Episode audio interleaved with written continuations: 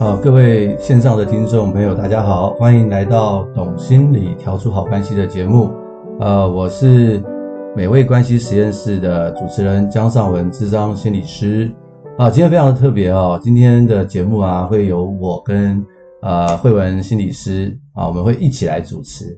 呃，因为我们两位啊，常常做很多这个关于伴侣智商的一些问题，那常常会有很多听众啊问我们一些类似的问题。我觉得这可能也是很多听众。想问的一些东西，所以呢，我们想说，我们今天特别呢来要做一集啊，可以回答听众这些关于伴侣相处的一些问题啊。当然，我们会以这个智商的角度去谈哈，不会比较不会是啊去谈一些这个芝麻蒜皮，然后关心的一些其他的议题哈。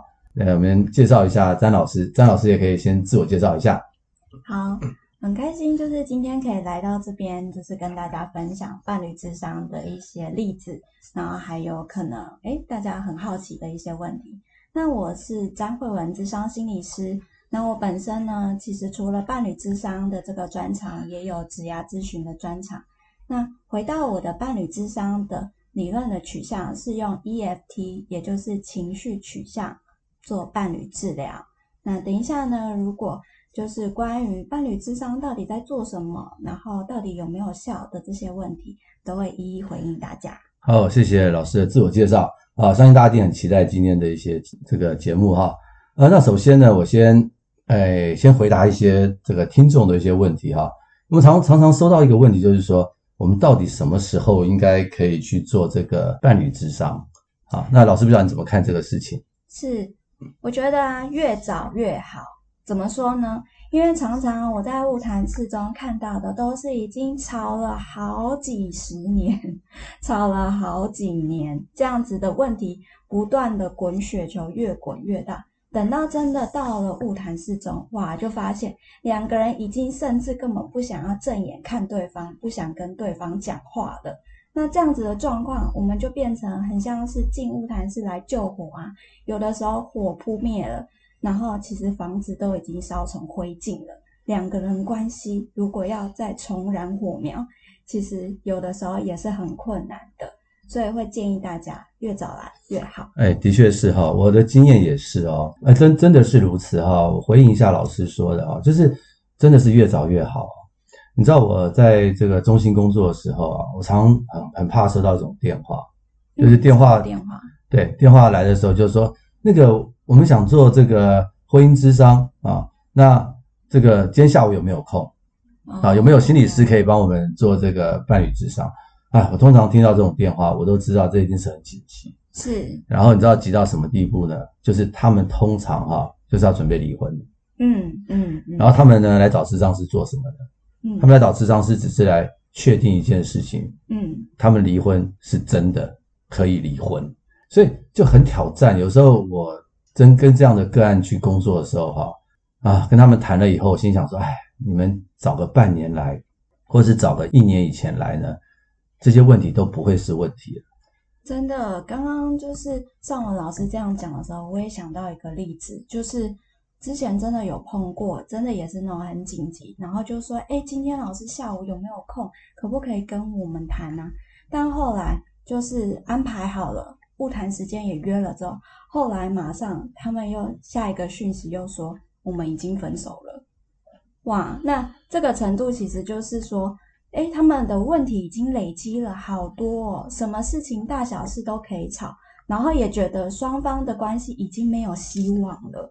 那像这种时候在求助的时候，常常啊，你看就是可能谈了一次，或者还没有谈之前，可能他们也已经对这个。伴侣之商到底能不能帮他们？他们已经觉得很绝望了。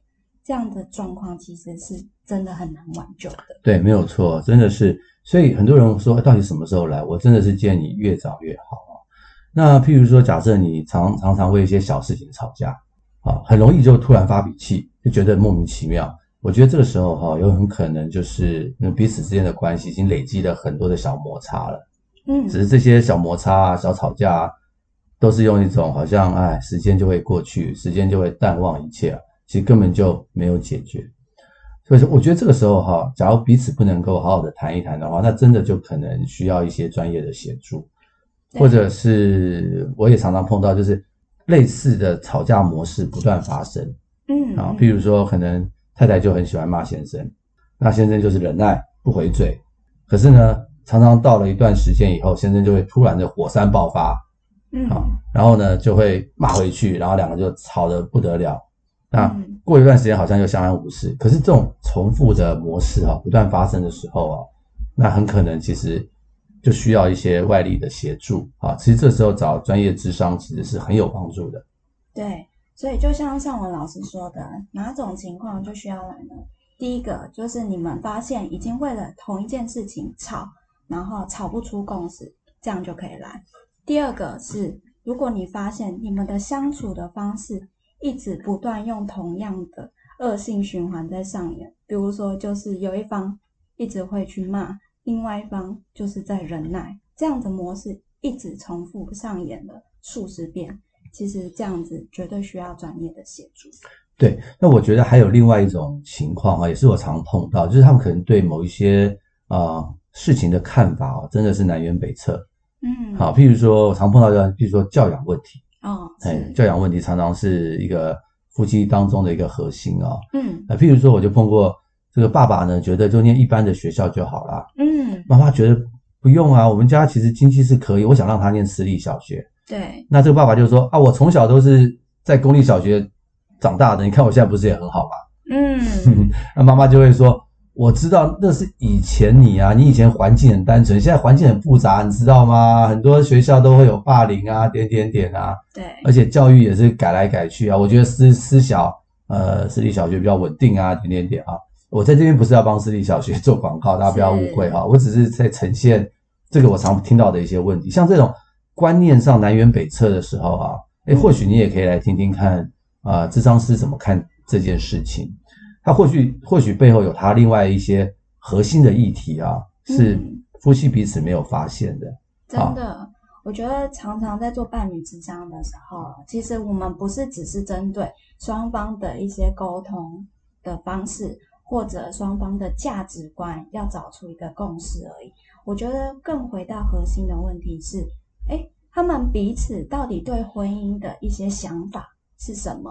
那这个对婚姻的想法跟想象，他们想要的理想婚姻的方式，其实常常都来自于他们的原生家庭。看到爸妈怎么做，他们也会觉得长大之后我也可以这样做。对，没有错。所以这个都会造成婚姻当中很多的困扰，自己不知道的啊。这时候都是可以来找心理师谈一谈的。好，那还有另外一个问题哈，也是。很多人就说：“那我们伴侣之间我们要去谈什么？嗯，我们的到底可以协助我们什么呢？嗯，好，那我的经验是这样啊，因为我本身是这个萨提尔学派的治疗师嘛，嗯，对，我们蛮重视，就是一个是伴侣彼此之间的沟通，嗯，好，我们也会让他们看到自己原生家庭对自己的影响，嗯，然后怎么样去在伴侣关系当中去。”影响或者是破坏这个伴侣关系，是，所以我们会讲很多的沟通。在我的经验里面，我也真的是觉得这样，就觉得说很多事情就是因为不会沟通，嗯，所以就南辕北辙啊，吵架啦，嗯，然后很伤神啊。但是，一旦人学会了沟通之后啊，就能够去理解对方的想法，也能够很自在的把自己的想法啊、呃、跟对方去说，那就有讨论的空间了嘛，哈。所以我会觉得说，你问我说。来，这个伴侣智商可以学什么？我会觉得，诶，学习沟通是一件很重要的事情。那不晓得那个慧文，你觉得呢？我觉得沟通真的好重要。不过我也有发现，就是即便啊，有的时候双方学历都很高，沟通的技巧跟能力也非常好，他们在职场上都是非常出色的职场的那个表现。但是回到了家里，那个沟通还是有沟没有通。有的时候卡住的不一定是沟通的技巧，还有回到另外一个问题是两个人的情绪哦，情绪出了一些问题，哦，情绪上的问题。对，所以情绪上的问题指的就比较是说，哎，双方在那个相处的时候，可能两个人吵得很凶啊，双方根本就没有办法去让自己的情绪稍微控制在自己可以接受的范围的时候。其实常常，哎，我们的那个认知功能，大脑是整个关闭的。讯息进不来，根本听不到对方说什么。这个时候就会一直讲，一直讲自己的事情、自己的想法，就很难去听到对方到底在说什么。真的是这样。嗯、我我其实有一个临床经验，可以跟大家分享一下啊。嗯、也就是说，假设当你跟对方说话哈，嗯，或你听对方说话哈，对，你发现自己的心跳越来越快，嗯，啊，这个心跳越来越快。啊，据这个临床上说，假如一个人的心跳超过每分钟一百下以上的话，嗯，基本上我们的脑袋就听不到对方说话，真的，我们就只会想说自己的话，所以大家就可以去体会哈，这个情绪其实对于这个人跟人之间沟通是有很大的一个影响力。对对。对，像我在物谈之中也会看到，有的时候哇，双方就是开始吵起来，直接在我面前就是吵起来，吵得很凶。然后声音，两个人声音都越拉越高，然后越来越大声，大声到连我都听不到他们到底在讲什么。所以可以想见，在这种情况下，夫妻吵架的时候，都已经听不到自己在讲什么，已经不懂自己想表达什么了。你也听不到对方在说什么，对方的需求你一定是不知道的。那这个时候当然是有攻没有通。对，所以老师你就会协助他们去处理他们的情绪，对不对？是啊，就是回到我们的 EFT 会有做情绪调节的部分，这个时候我就会先制止他们，先打住，请他们暂时停下来，因为争吵是一定要打断的，因为在这种情况下，我们三方都没有办法理解三方在说什么，想要表达什么，所以我会先打断，打断之后呢，我就会开始稍微去整理一下刚刚发生的事情，我可能就会问先生说：“诶，刚刚你们两个都好气好气哦，那你在气的是什么？”那先生可能就会讲说：“我在气的就是他每次都这样啊，就不分青红皂白就骂我啊，所以我就觉得他不尊重我啊。”我就说：“OK，我听到了，所以你会觉得就是刚刚在。”那个吵架的过程，太太没有想要听你讲，不尊重你。然后我会转向太太，就说：“我刚刚也有感觉到你也好气哦，就是我也想知道，刚刚就是先生说，哎，他觉得好像自己不太被尊重，但我觉得你也很气。”啊，对啊，听着老师这么说哈，对，老师这个时候你会协助他们的情绪去处理，对吗？是，这个时候因为沟通已经。不是他们可以做的事情了，他们的认知功能已经失功能了，所以我要先帮助他们回到情绪的层面，先做处理，才能开启认知。那我会怎么做呢？就是这个时候，我就会先暂停，先制止他们的争吵，先让他们两个人都先停下来，然后我会说：“你们真的都好气哦，我看到你们真的都好气，好气。”这个动作其实就是先点出他们现在的情绪的反应，先让他们自己对自己的情绪有一个觉察，发现说：“诶，对，我真的很气。”然后接下来呢，等到他们都止住这个吵架之后，他们都停下来了，我就会开始引导他们去说一说刚刚发生什么事。我可能就会先转向其中一方先生说。哎刚刚就是我感觉到你好气好气，你在气的是什么？让先生有机会先去表达，先去整理，诶，他自己在气什么？沉淀一下他的心情，然后再来，我也会转向太太，也让太太说一说你刚刚好气，你在气的是什么？那假如说，诶，一般的例子，像先生可能会回答说。我就觉得很气啊！他每次都这样不分青红皂白就骂我啊，然后就好像我做的什么都没有用啊。他每次都是这样，我就说对对，所以感觉到好像自己就觉得说不太被尊重。嗯，这个真的会让你觉得好生气。嗯，然后我也会赶快转向太太，因为这个时候太太一定也会觉得不公平，为什么老师都只跟他讲话？所以我也会赶快转向太太说，嗯。但是我想听到先生这样说，我想你好像也会蛮生气的，对不对？太太就说：“对呀，他这样子讲，好像我都只会骂他。其实我是在为我们关系好，他都不懂我的苦心。所以我这个时候我也会点出太太的善意，说：对，你好气的是说，好像他不太理解你当时为什么会这样做，好像你每一次在为关系付出的时候，他看到的、听到的都是在骂我，好像比较难接受得到你的善意。嗯，对，谢谢慧文分享的例子哈，真的就是这样啊，大家可以听到之后，你去想想看，会不会我们跟啊。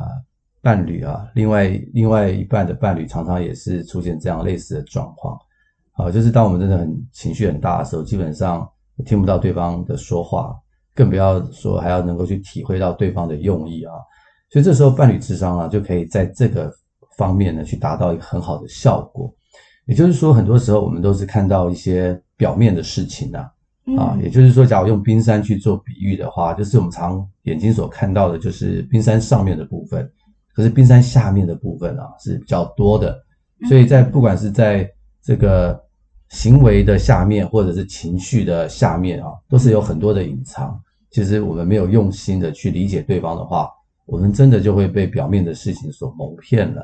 所以这就是说哈，为什么大家来做婚姻智商的时候可以学到的东西，不是学习到这种表面的应对啊，而是真的能够去看到彼此哈自己。和对方内心到底在想什么东西，我们怎么样把内心的东西可以拿出来去表达，我们的关系才能够更靠近啊。那还有另外一个问题啊，就是呃，很多人会说啊，这个清官难断家务事嘛，啊，啊，中国人古代就有一句这样的说法嘛，哈，真的婚姻之商能够解决所有的问题吗？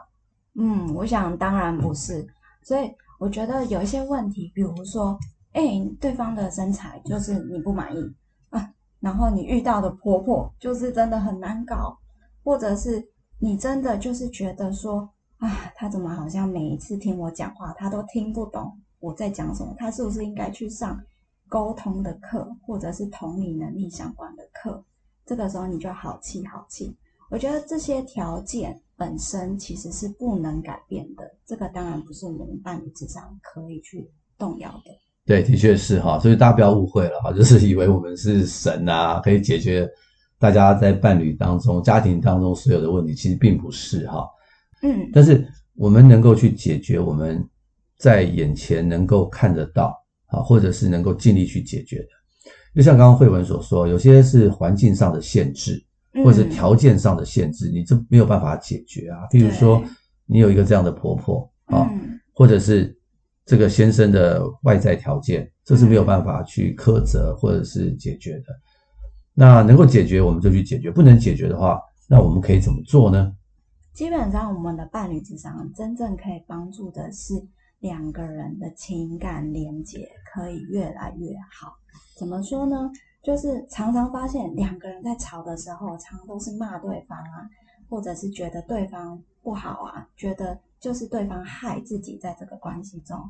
这么不满意的，其实回到关系的本质来看，假如说透过我们的智商，可以让双方都理解到说，哦，就是其实对方对关系有多少的付出，然后对自己有多少的重视，有多在乎，有多努力在维持跟经营这个关系，两个人都很想要往关系好的方向走，这个时候。我觉得情绪的容量就会被打开一些，就会觉得说，哇，所以其实他是蛮看重我的。婚姻不是就是要找一个会看重自己的人吗？嗯，的确是哈。就谢谢慧文的分享啊，从这个呃情绪啊，或者是从能够去理解对方的用心开始哈。那我我常常也会跟我的个案去分享关于期望的事情啊。嗯，有时候哈，我们可能有错误的期待，对啊，对对方啊。所以也造成很多的误会跟伤害哈。嗯，我曾经就有一个案例哈，不过这是个模拟的，不是真的案例啊。就是说他打电话来跟我，他跟我咨商的时候说，他说他跟他先生离婚。哦，对，我一听又是这种电话，我就很害怕。是。那我说，那你要跟你先生一起过来咨商吗？他说他太忙，他不会来。嗯，我就单独邀请他来。是。后来我就问他说，你为什么想跟你先生离婚呢？嗯，他说我先生就像个木头一样。嗯，好，然后都不会跟我有什么情感的呃交流。对，那我说那他是怎么样呢？可他说他这个人很好。我说什么好？他说他工作很认真，钱都钱都交给我。嗯，他说我们有三个小孩，嗯，好，然后我是不用工作，啊、还是说啊，其实我先生是医生啊。他说哦，原来是医生。嗯，那我说他工作完之后回家会做什么呢？他说他很认真，他会做家事哦。嗯，他会晒衣服啊，他会做家事啊，他会洗碗啊，只要是家事他都他都会去做。嗯，那我说他陪小孩吗？他说他会陪小孩念书。对，他说就是他不会陪我聊天。OK，他就很受挫。是，所以他他就在想，他就跟我讲说，我在想我先生是不爱我，所以都不跟我聊天呐、啊。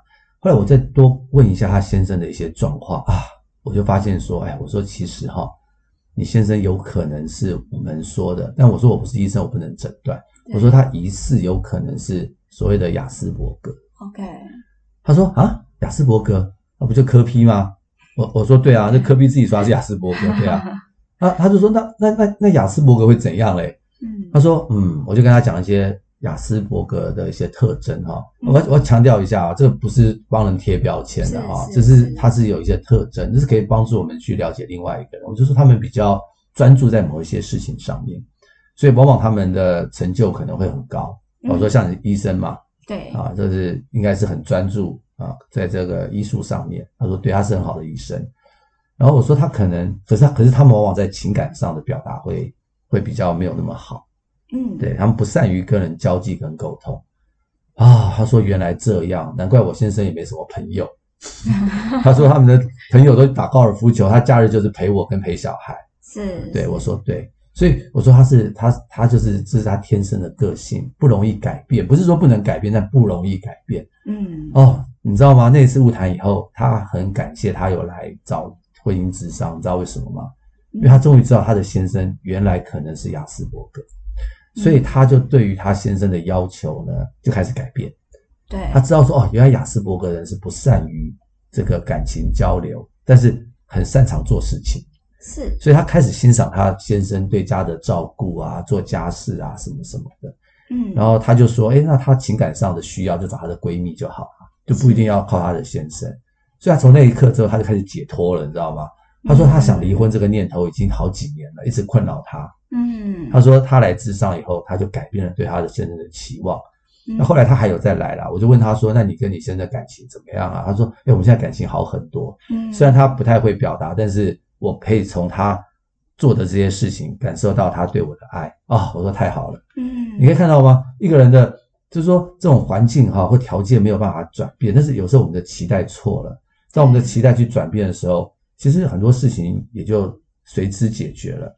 对，所以我们的婚姻之商不是能够解决你所有的事情哦，大家不要误会。但是可能可以在情绪上哈，嗯，在情感上的亲密感，或者在期待上是可以有所改变。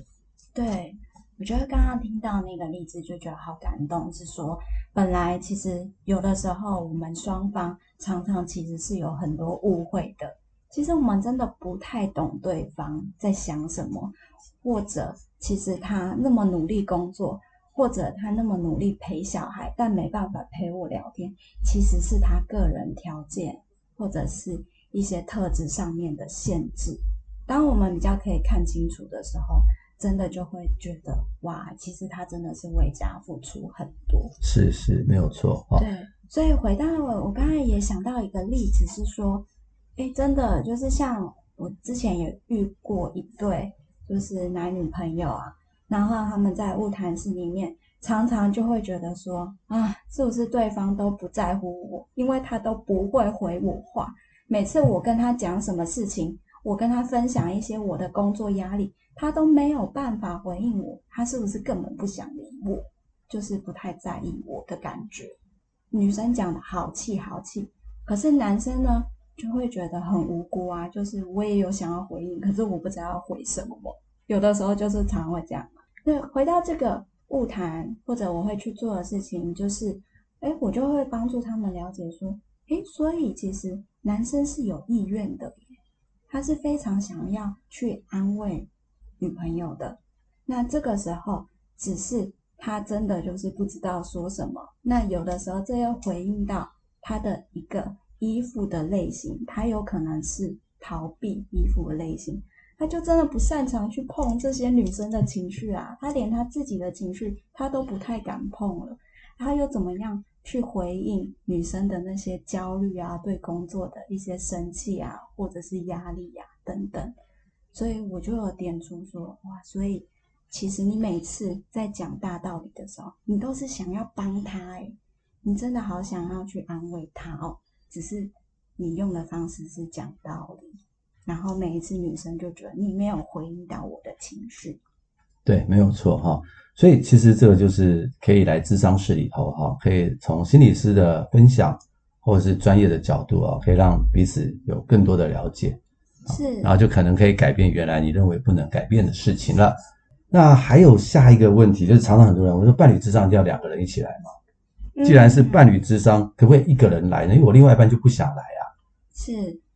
因为其实真的说真的，在台湾，我觉得大家还不太熟悉到底伴侣智商在做什么，所以我都会很鼓励大家，如果你觉得有一些情感上或婚姻上的一些状况，然后你想要邀另一半来，但是他可能就觉得呃不要，有点抗拒这样，我觉得你可以自己先来，先来做什么？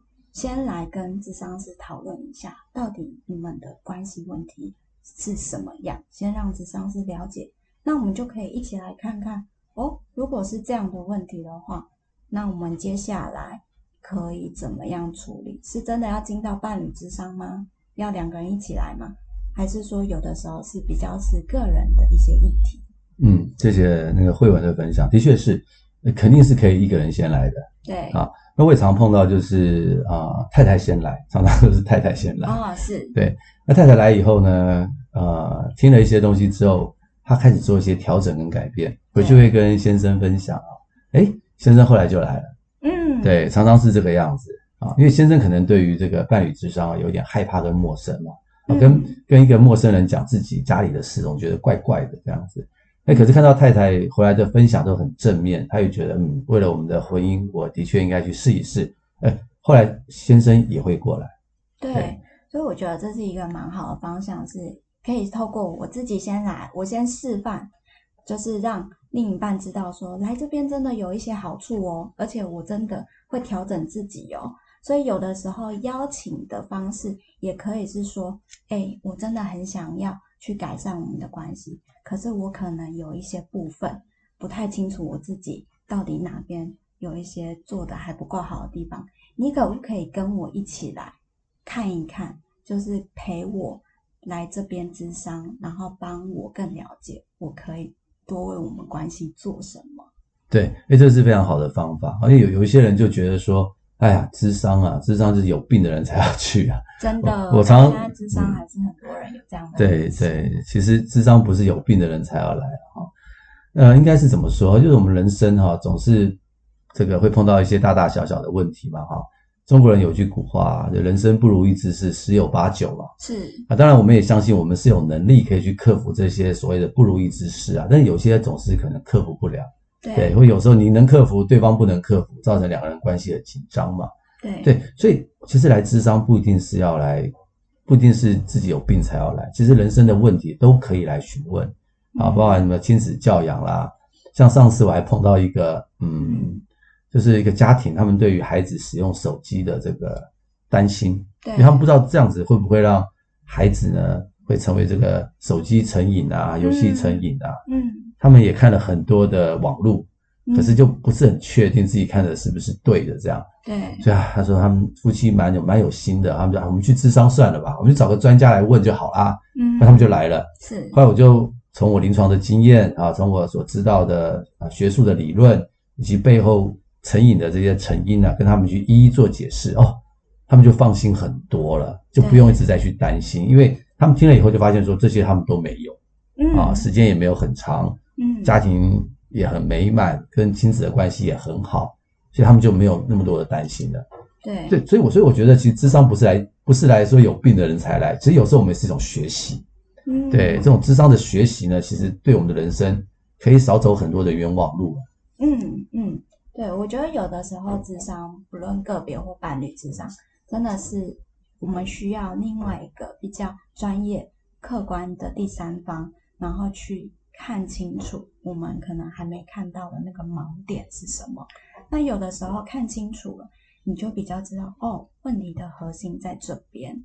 对，像是我就想到一个例子是说，就其实刚以刚刚那一对男女朋友为例子好了，就是男生就一直觉得说，哎，怎么好像每次可能他有工作压力的时候找我谈，我都没有办法回应。其实男生也很挫折呢。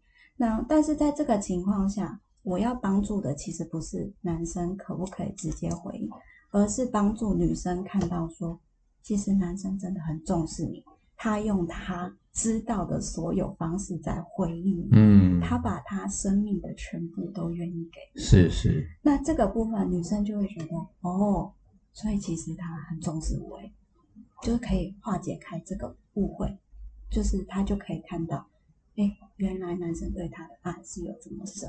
对，的确没有错，所以就是是可以透过心理师，好像一面镜子一样，去看到两个人之间的关系，嗯，然后给予一个适合的回应。所以，所以那个心理智商啊，其实随时都可以过来了。有时候我觉得我们会去检查身体哈，常常做什么身体健检啊，对，其实心理智商也可以，你也可以把它当成是一个心理的健康检查，啊，这对我们的身心是很有帮助的。好，还有最后一个问题，也是大家常问的一个问题，就是说，那我一定要去心理咨商吗？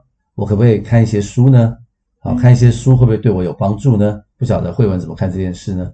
好，我觉得如果你问我这个问题，我就会首先先肯定你说，哇，你真的是一个非常愿意自我成长的人。嗯，没错，书真的是很棒啊。就是从书的一些专业的内容，或者一些大众心理学的相关书籍，其实可以帮助我们更了解自己，更知道怎么跟别人相处。但是回到光是书就可以帮忙你了吗？我觉得有一些部分是书没办法帮忙到的，例如说拉回到伴侣咨商，像是情绪调节的部分，有的时候你就是整个情绪是满满的，然后你就完全没有办法思考的这个时候，我想看书应该也吸收不了知识，也没有办法做一个应用，那这个时候智商师就很能够帮忙。那第二个部分是有的时候。我觉得很多知识我们都是理解而已。我常常碰到个案会跟我讲说：“老师，其实我都知道我应该要怎么做，可是我就做不出来。”其实我常常碰到个案这样跟我讲，我就会回应说：“对，所以听起来好像是你理智上知道，可是情感上做不到。那这个情感上做不到的部分。”就需要透过我们智商中去做一些情绪上、情感上的疏通。当你就很像那个河水，如果一个河川里面堵住了各种大大小小的石头，那这个时候你的情绪的河水就没办法流过去，你就整个人好像就被塞住了，很像中医讲的那种，就是气血不通。对。那这个时候，透过咨商师帮你把那些大大小小石头，尤其最大颗的，先把它移掉，你的情绪的水就可以稍微有一个管道先流过去的时候，哎，你就觉得好像比较豁然开朗，气血就通了，你就比较可以开始去思考，哦，真正问题出在哪？我可以怎么做？对，没有错，对，真的是没有错。谢谢老师的分享哈。对啊，就比如，比如说很多我的很多朋友，他们都喜欢看一些理财的书嘛，哈，嗯，看这个巴菲特如何致富嘛，其实巴菲特都有在教啊，嗯，他的书都写得很清楚。可是你看了巴菲特的书，你就不会变成巴菲特嘛，真的，对，所以其实看书是有用的啦，啊，我觉得看书会增进自己的觉察，啊，觉察就是一个改变的开始。但是，假如你发现看书哈，好像不能够去改变一些问题的话，那这些问题就可能不是在我们的认知或意识层面能够去解决了。它可能是在潜意识啊，在心理学上，这些潜意识的东西在困扰着我们。对，那这些东西有可能跟原生家庭有关，这些东西都是我们不知道，但是我们却不断的受到它影响跟控制的地方。所以这个时候心理智商就很有帮助了。比如说，有时候我知道很多听众会听我们的 podcast 啊，他他也像在听这个说书一样，听书一样，都是一些好的一些东西，都是可以去协助我们的。但假如你真正有需要的话，哦。还是建议你可以去找心理师的帮助，其实对彼此的关系会是更好。嗯，我真的觉得啊，就是有的时候，哎，就是各位听众可能现在听到这里，或许也开始觉得，哎，对这个智商或伴侣智商有一些轮廓的了解。可是我觉得这个只是理性上面，你大概已经抓到一些概念、大方向。可是等到你进来智商之后，诶，你的整个体会又会不太一样，这个就会变成是你自己的，然后是整个灌注到你内心的一个经验。是的，是的，谢谢慧文老师。好，我们今天的这节目啊，差不多就到这边结束了。好，希望我们今天这个分享啊，真的是可以给大家对于这个所谓的伴侣咨商啊，让大家有更多的了解，揭开这个神秘的面纱。呵 呵对，然后呢，我们也在这边能够祝这个所有的天下有情人啊，都能够终成眷属，而且可以白头到老。好，那我们最后就在这边谢谢大家，谢谢。那当然也欢迎您可以啊、呃、把这个节目分享给更多的朋友啊，也帮我们按赞啊，按订阅。那我们就下回空中见喽，拜拜，拜拜。